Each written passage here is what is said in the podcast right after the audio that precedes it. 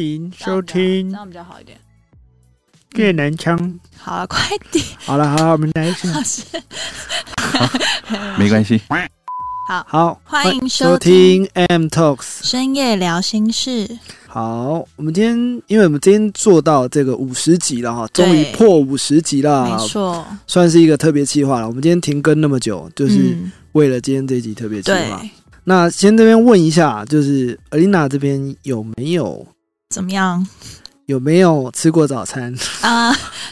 有啊，不是啦，不是啦，就是有没有被催眠的经验？催眠吗？如果是那一种就是专门找老师催眠的话，我是没有哎、嗯，为什么讲到催眠？因为讲早期呢，我们在做忘记第几集的时候，嗯我们有讲说我们要做一个催眠的哦对对对，有稍微提到对对对，所以嗯想说，不如就在第五十集问这个专业的，对？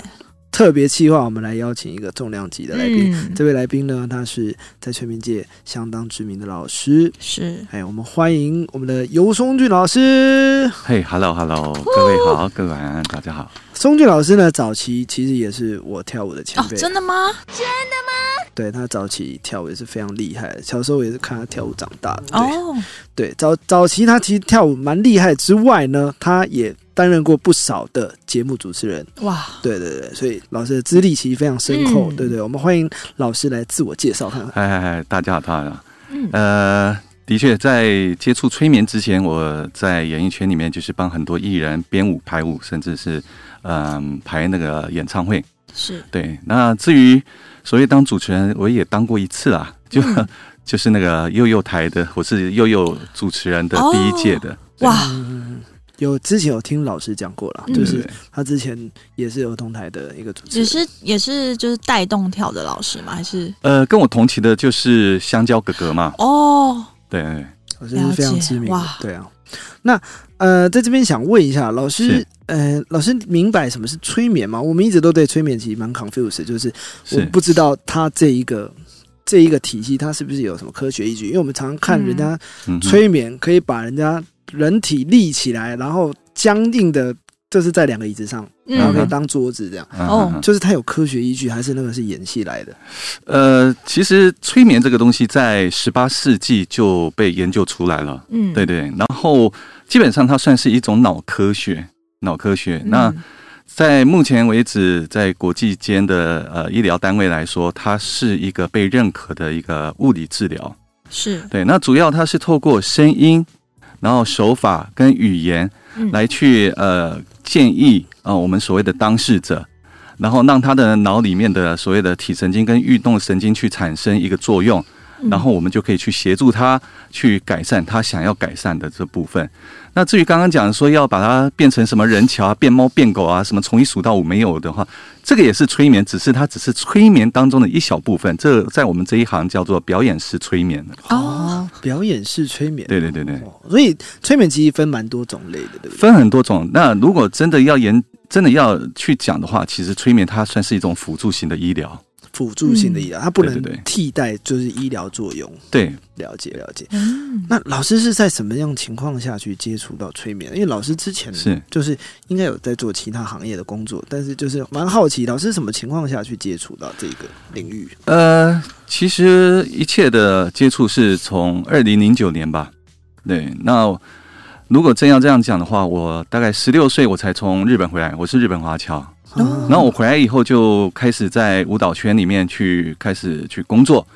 那一直到二零零九年的时候呢，就慢慢的发现整个台湾的演艺圈综艺节目也减少，再加上身体有太多的所谓的职业伤害，嗯，比如说我腰摔断，然后我两边的肩膀呢是习惯性脱臼，我可能睡觉睡睡起来以后手就脱臼了，哦。这，种状态太太多了。嗯，所以在二零零九年，刚好我的老师他是国际三大知名师的 Robert Otto，哦，他那时候刚好来台湾，听过，那我就去呃上他的课，上完以后就觉得，诶，那这个就是我要的，因为我本来就是呃，在我读大学的时候是读正大的心理系，哦。对，那所以对于这种疗愈或者帮助别人这一块，其实是一直都是我的兴趣，哦，所以我才想说，好，那我就呃，我没有办法，因为我是我是那个学校肄业嘛。所以我不可能再回到大学里面再重新去读心理系，因为嗯如果要出来当一个心理咨商师，可能要很久时间了。是所以我就去转而去国外去跟这个 Robert Otto 直接去学催眠。嗯，老师，您在接触催眠这么久，除了催眠体系之外，您是不是还有在接触其他有关身心灵领域的这些这些项目或工作？呃，当然有啊，有有有，因为之前为有看老师做那个负能量清理，对，其实负能量释放这个东西其，呃，它的呃，就是运用我现在的催眠的东西在里面而已。啊、因为哦它主要是运用脑子的理论，然后跟心理学的一些的呃一些的研究，再加上催眠的手法在里面。嗯。然后，因为很多台湾人对于所谓的啊要来催眠，他们的一定的第一个直觉就是啊，是不是我有问题，我才要来去做催眠，就跟去找心理智商是一样。是是可是压力大家都有，压力大家都有。那如果你不要去跟他讲说我来帮你催眠，而是来告诉你说我来改善，让你去释放你的压力。嗯毕竟这样子，很多人就比较容易去接受。嗯是对，所以我才开始去研究所谓的负能量释放这一块东西。然后在二零呃前两年吧，两两年前才开始跟美国的学会去接触，然后正式把我这个东西给呃在美国学会去认同出来。嗯，对对对，负能量清理其实有点哪门需要的啊，然后那怎么说呢？好了没有了，就是那个催眠的派系很多，我一直有听人家讲什么 NGH。是。然后 NLP 就是这一类，就是它好像分蛮多学派，但是有差异吗？这些学派？哎，多多少少一定会有，多多少少对，因为呃，催眠不是只有嗯、NLP，或也不见得，也不是只有 NGH，因为这两个是呃美国比较大的，嗯大家比较有所听过。可是实际上在各个国家都有他们的呃催眠的协会，那每一个协会都算是一种门派嘛。哦，嗯对，那每一个学会他研究的东西都不一样。比如说像催眠这个东西，本来它由来是从欧欧美开始引进台湾嘛，是是是，嗯可是，在两千年的时候，台湾那时候出了一本书，是一个老外写的，哦、叫做《前世今生》。哦，对那就因为这样子，就很合台湾人的痛啊，嗯就开始说啊，那催眠啊就可以前世今生啊，这样就开始台湾又又又另成一个一个派系这样出来了。嗯哦，了解。那老师想询问一下，您做催眠嗯这个个案做这么多，什么样的人他不适合去接触催眠？我曾经有听过一个说法是，嗯，如果有先抱持怀疑，好像就不适合去做催眠的动作，对不对？就是心里已经有一个记者的那种，就是要挑战你，对对对对对挑战你那种心态。基本上要看老师啦。我哎当然我是不怕被挑战，但是对对 对，哦，但是因为，嗯、这么讲好了，催眠它本身的功能，我们刚刚讲，它是在协助当事人做一些改变、嗯。改善。啊啊、不管是躁郁症、忧郁症、恐慌症、强迫症，嗯。你有失眠，或者你要戒烟、戒酒、减肥，催眠真正可以用在地方其实很多，包括帕金森氏症，哦，对它可以用在很多地方。嗯。还有不知道各位有没有听过，有一种叫做运动催眠。运动催眠，对包括老虎伍兹，包括贝克汉，包括很多的所谓的美国的一些运动选手，嗯。他们都有他们自己的个人带的一个催眠师，哦，他们可以透过要上台之前，透过他们的催眠来调整他们的身心的一个状态，上场就可以用百分百的能力去去做他们的运动。嗯对对对嗯所以催眠它可以做的东西很多。那当然呢，就是有一些人，如果你对催眠这个本身是抱持的怀疑，就是要来尝试。当然，我也被遇过啊，就是嗯哎，老师你会催眠？哎，你帮我催眠看看。我说你为什么要催眠？你是哪边有什么问题吗？啊，没有，就是想试试看。哦，那如果我是脑科医生，你会不会跟我讲说，老师，你可不可以帮我开个脑看看？这种就是欠电。对对 对对对，了解。我们一般在做这个催眠的过程里面啊，是不是一旦进入催眠之后，我们就会任由人家就是催眠师去摆布？好，我们会有自己的意识吗？还是说，嗯对啊，我们会感受到一些？会，其实是会的，因为催眠它是由浅到深，在催眠的过程当中，其实你是应该是让你很放松的，是。你全身整个在放松，而你在放松的时候，为什么你有办法去接受到催眠师给你的建议？嗯，因为当你在放松的时候，你的感官是平常的八倍，哦八倍啊，对，很多但人的身体相对人的身体，它的触感也会达到八倍。嗯。所以，当然人有所谓的防御机制嘛。今天我我是男的一个催眠师，你是一个女的一个、嗯。一个我们所谓的当事者。来，如果我今天是有意图不轨，我要去 touch 你，可是我没有事先告诉你说，哎、我现在要碰你的脖子，让你先有了解哦哦，原来你要碰脖子，他比较他有办法卸下心防。嗯可是如果我没有讲这个东西的时候，当他当人有所谓的防御机制，我去 touch 你的时候，你自己的自我意识是有办法冲破这个催眠的。嗯哦，所以其实基本上我们还是有一个防御机制在的。一定有，每一个人都有，那一直有听过一个说法叫做瞬间催眠，真的有这东西吗？有，有，有，有。所以我是可以透过那个瞬间催眠，就直接睡着这样，或者直接变成就是僵化或者怎么样。呃，应该是这么讲哈，是主要是还是回到就是你运用催眠的目的到底是什么？嗯那如果你要瞬间催眠这个东西，其实也有一点 performance 的含义在里面，对，用目的在里面了。哦那主要是瞬间催眠，但是你被瞬间催眠的时候，不代表睡觉。很多人被这个“催眠”两个字给骗了。嗯是催眠不代表把你弄睡才叫催眠。是嗯其实，在你有意识的时候，我的讲话你也很容易进到我的催眠当中。哦，对所以在那个瞬间催眠当下，就是我在最短的时间让你马上进到你觉得最放松、最舒服的状态。嗯我听过一个说法叫清醒催眠，是不是就您说的这样？就是呃，这也算是一种。哦那只是说瞬间催眠，就是有一点我们俗称英文叫 shock。shock down，就是人在受到刺激、惊吓的时候，就会瞬间关机。嗯哦，对所以，如果今天比如说我让你去对着墙壁好了，哦，嗯就是像我们以前罚站，然后面对墙壁，对不对？我开始给你做催眠，但我开始让你晃啊晃，我说现在我让你往后倒下去的时候，你会瞬时之间进到我的催眠，我就会用力把你往后拉，可是有人去接住你，那个时候你往后躺下去的时候，你就进到催眠了。哎呦，哇，欧 琳娜是不是很想尝试？有 点害怕哎，有点害怕。嗯，等下借你椅子，你往后倒。原来。好，那这边再补充问一点，就是说，其实像刚刚问老师是。这些问题啊，哎。我发现一件事，就是他很多都有关目的跟伦理，是。是像比如说像我们今天做律师，嗯。对。都必须要有一个宣誓，是律是。是，那催眠会有这东西啊？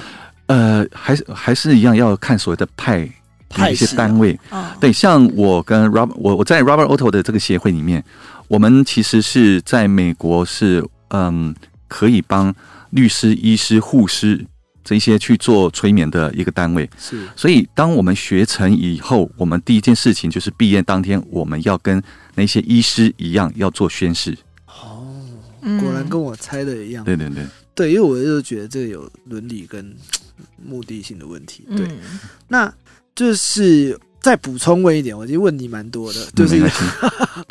就我有看过老师，哎，就是其实我也有去接触一些催眠的基础，但是就是蛮好奇，我没有接触过老师的这个案例，叫做宠物催眠，OK，哦，我觉得很厉害。嗯，就是人的催眠，宠物对不对？对人的催眠我看过，但嗯。宠物催眠我觉得很很不可思议。我看过老师曾经好像把公鸡吗 弄睡对对对着，对对对真的假的？对他把一只鸡 弄睡着，不知道怎么弄。那真的有这个东西啊？有有，因为它构造会跟人一样吗？应该这么讲，呃，动物它基本上对人的语言是嗯、听不懂的，嗯它听不懂文字，它只听得懂你的声音的频率。是嗯所以，可是呢，比如说呃，每一个动物它有每一种动物不同的催眠的方法。嗯哦那对于公鸡或者对于鸟类来讲，它的弱点在哪里？两只脚。其实这个就是跟人的本能反应一样，就是有所谓的 attack and run，就是打带跑。是嗯，小孩子也是一样啊，如果我打不过你，我就哭嘛。对，那哭完，那那不然就怎么办呢？那鸡也是啊，鸡他要做的第一件事情就是，我遇到危险，我要先攻击你。嗯。可是我攻击不了你的话那我想要逃，我连打也打不了你，我逃也逃不了，那就是装死。可是，在装死的当下，他会觉得，哎，原来你不会对我怎么样，哦，原来真的放松，哦，好舒服哦，哦他就他就下去了。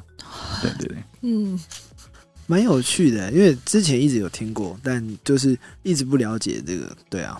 然后再回到之前那个问题，老师刚刚有提到，很多人会问你，就是嗯。哎，不是问，应该不是说问你。很多人学了学催眠，啊有一个很大的目的，就是要要要去了解什么前世今生，对对对对。这，东西很玄，那是是。真的有这个东西。我觉得这个见仁见智啦，嗯。哦，见仁见智，而且这个在嗯、呃国际的这个所谓的催眠的单位当中，嗯，我们比较称之为有待商榷，有待商榷。有待商榷，对，因为有的单位他是就是深信不疑嘛，是可是你知道老外有时候老外他们比较强调的是科学，嗯他们对于催眠能否能否到那个前世今生，他们会想要有更多的数据。嗯他们才会对外宣布说，Yeah，催眠就是可以让你，嗯，回到前世今生。可是目前在国际，他们认为这这种案例还是非常少。嗯毕竟，因为这个东西跟心理学也有一点关系，叫做什么呢？叫做记忆暂留。哦对，因为我在大陆曾经玩过一次，那个时候呢，等于是我们有二三十个学员嘛，是然后我那时候做两天一夜的负能量释放营，就是那个压力释放。然后呢，结束以后，大陆人就说：“哎，老师，那你会不会前世今生？”哇塞，身为台湾人，怎么可以说不行呢？哦我当然就说好啊，你们要玩可以玩呐、我只是嗯不想要玩，但你们要玩，我可以来试。然后我就 OK，那如果要试，我们就来玩一个游戏，就是先把男生请出去，我直接先催眠现场的十几位女生。嗯催眠完以后呢，再把女生请出去，让男男生进来在旁边，坐在旁边，那感觉就是听人家那个 interview 的感觉是一样的。是是是嗯，就让女生一个一个进来讲，他们看到了什么。好了哦，十几个女生当中很好玩，十几个当中将近有八成的女生都说：“啊，我的前世是……呃，她说什么？哦，我的前世是武则天。”然后我就笑了，我说：“嗯那除非这个武则天真的可以分灵分那么多啊，分到你们身上啊，而且都同时来我的课。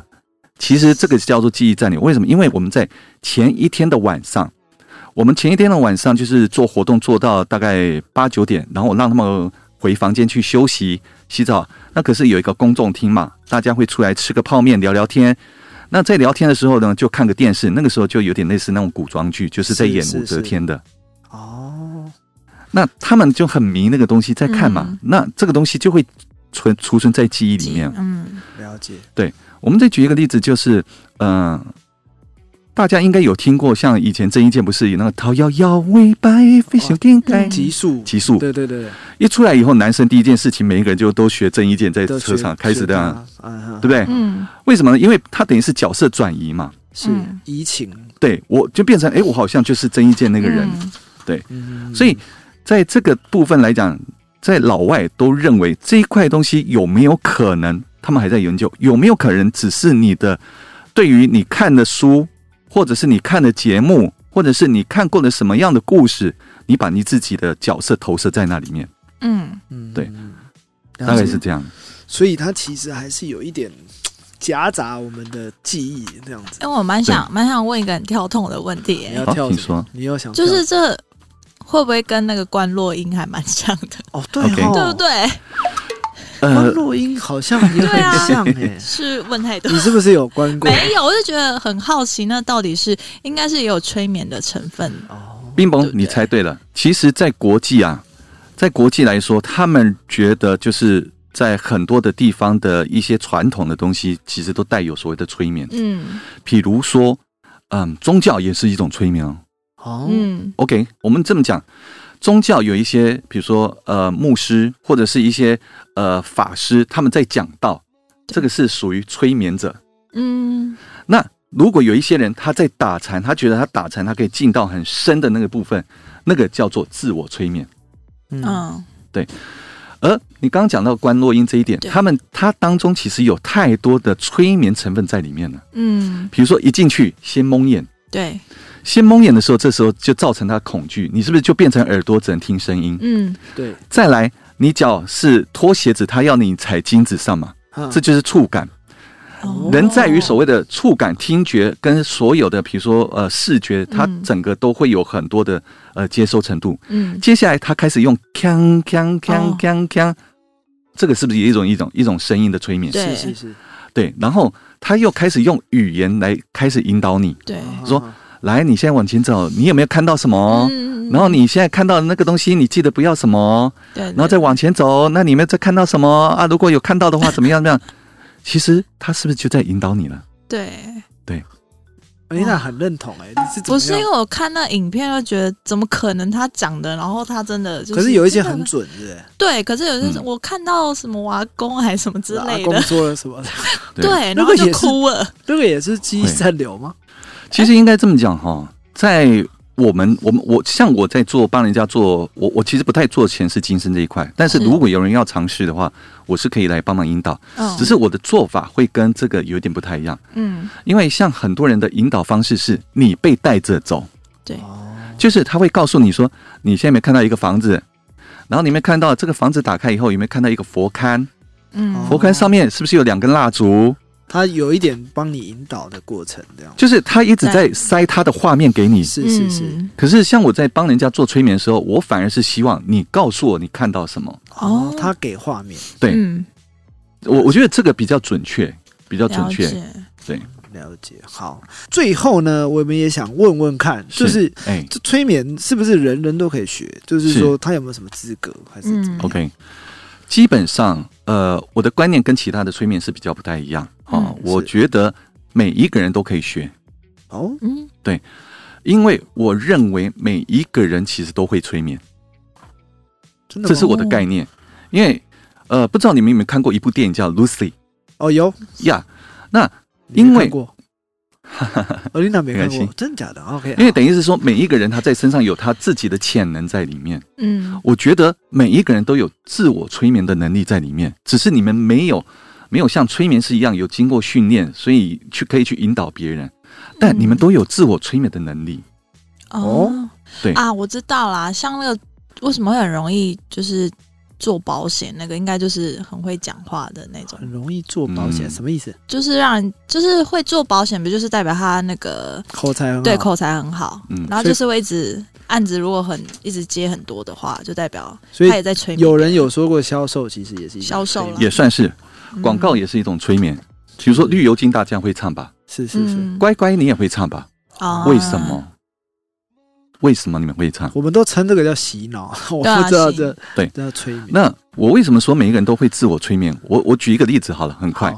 比如说今天呃，我要约你出来玩，是然后可是我正在跟你通电话，我说哎快点啦，然后你还嗯一边走路一边讲电话，然后一边要穿鞋子找东西，在不经意的时候，你脚会踢到桌子，啊然后你脚一踢到桌子的时候，第一件事事情就是先干掉，然后嗯，然后然后就开始第二个动作干嘛？呼呼威嘛，对，台湾人就最讲说呼呼威，然后呼呼完以后穿上袜子就直接跟我到 K 到那个那个那个比如说咖啡厅碰面，嗯。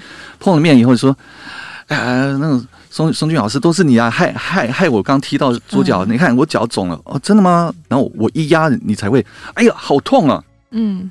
好了，问题来喽，问题来了，请问所谓的疼痛感，它是刹那间窜上去的，然后才慢慢像斜坡似的慢慢往下，这叫疼痛感。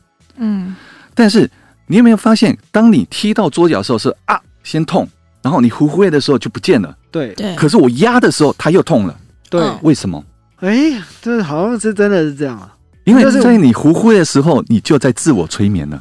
对，嗯其实它是一个无意义的动作，哦，可是这个无意义的动作却可以让你止痛。Why？我小时候哦，我从楼梯上摔下来，我妈扶着我的额头，然后就不痛，嗯。她就说啊不痛了，不痛了，不痛。我好像就真的，对你那个摇头，那个不对了，哦，这个不太对。有啦，我真的觉得就是好像有这么一回事，对，嗯。对。所以那个其实就是一种催眠。对所以我说，每一个人他都懂得怎么叫做自我催眠，嗯。可是你们都不知道怎么样去把它善用，变成帮助人的一种、嗯，一种东西。嗯而催眠师就就去做这种训练。所以我说，嗯每一个人都可以来学。如果真的有心想要去帮助别人，或者是帮助自己的家人，其实你们都可以来学，甚至你可以帮助自己。是是今天如果我可以学会我自我催眠，然后我要上台演讲之前，我先做好我的自我催眠，做一个心理调试。嗯，你上去的时候就不会心跳那么快。对，了解。嗯那孙老师这边有在做催眠的开班吗？呃，基本上有的，有有有。哦，这样子啊。对，那那可是我比较少在做开班，因为我比较多都是在做企业的演讲。企哦，业演讲，对，那因为企业他们毕竟经过这一次的疫情啊，压力也比较大嗯，是是是，啊、像我之前也有去帮很多警察哦，帮他们去做所谓的放松，嗯对对对对，去帮他们放松。那所以在教学这一块的部分我比较少，但是我比较多都是所谓的像负能量释放营，也就是压力释放营这种东西比较多。是是是是是，嗯对，好。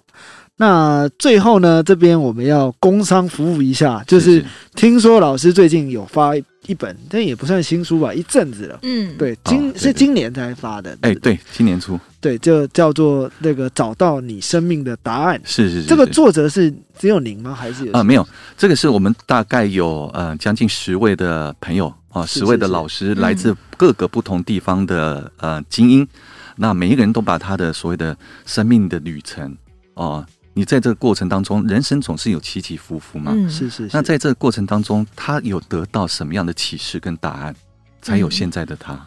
是对那像我的部分呢，里面就会写到，哎，我是怎么样在日本学舞，回来怎么样的在学跳舞，然后表演，然后最后呢是怎么样进到这个催眠圈的啊，是这个一整个过程都在这里面。好，嗯了解了解，看起来是一个非常精彩的书。对，那因为时间关系呢，我们今天节目大概就到这边。嗯，如果喜欢我们的频道呢，都可以欢迎订阅我们的频道，然后帮我们按五颗星的评价。然后呢，我们的 Podcast 跟这个 Spotify 都可以订阅我们。对，那喜欢我们的主题的，都可以在下方留言告诉我们你们最想要听什么样的主题，或者是对这一集的这个有什么样的感想或心得，都可以留言告诉我们。没错。好，那我们期待下一个主题见，下次见，拜拜，拜拜。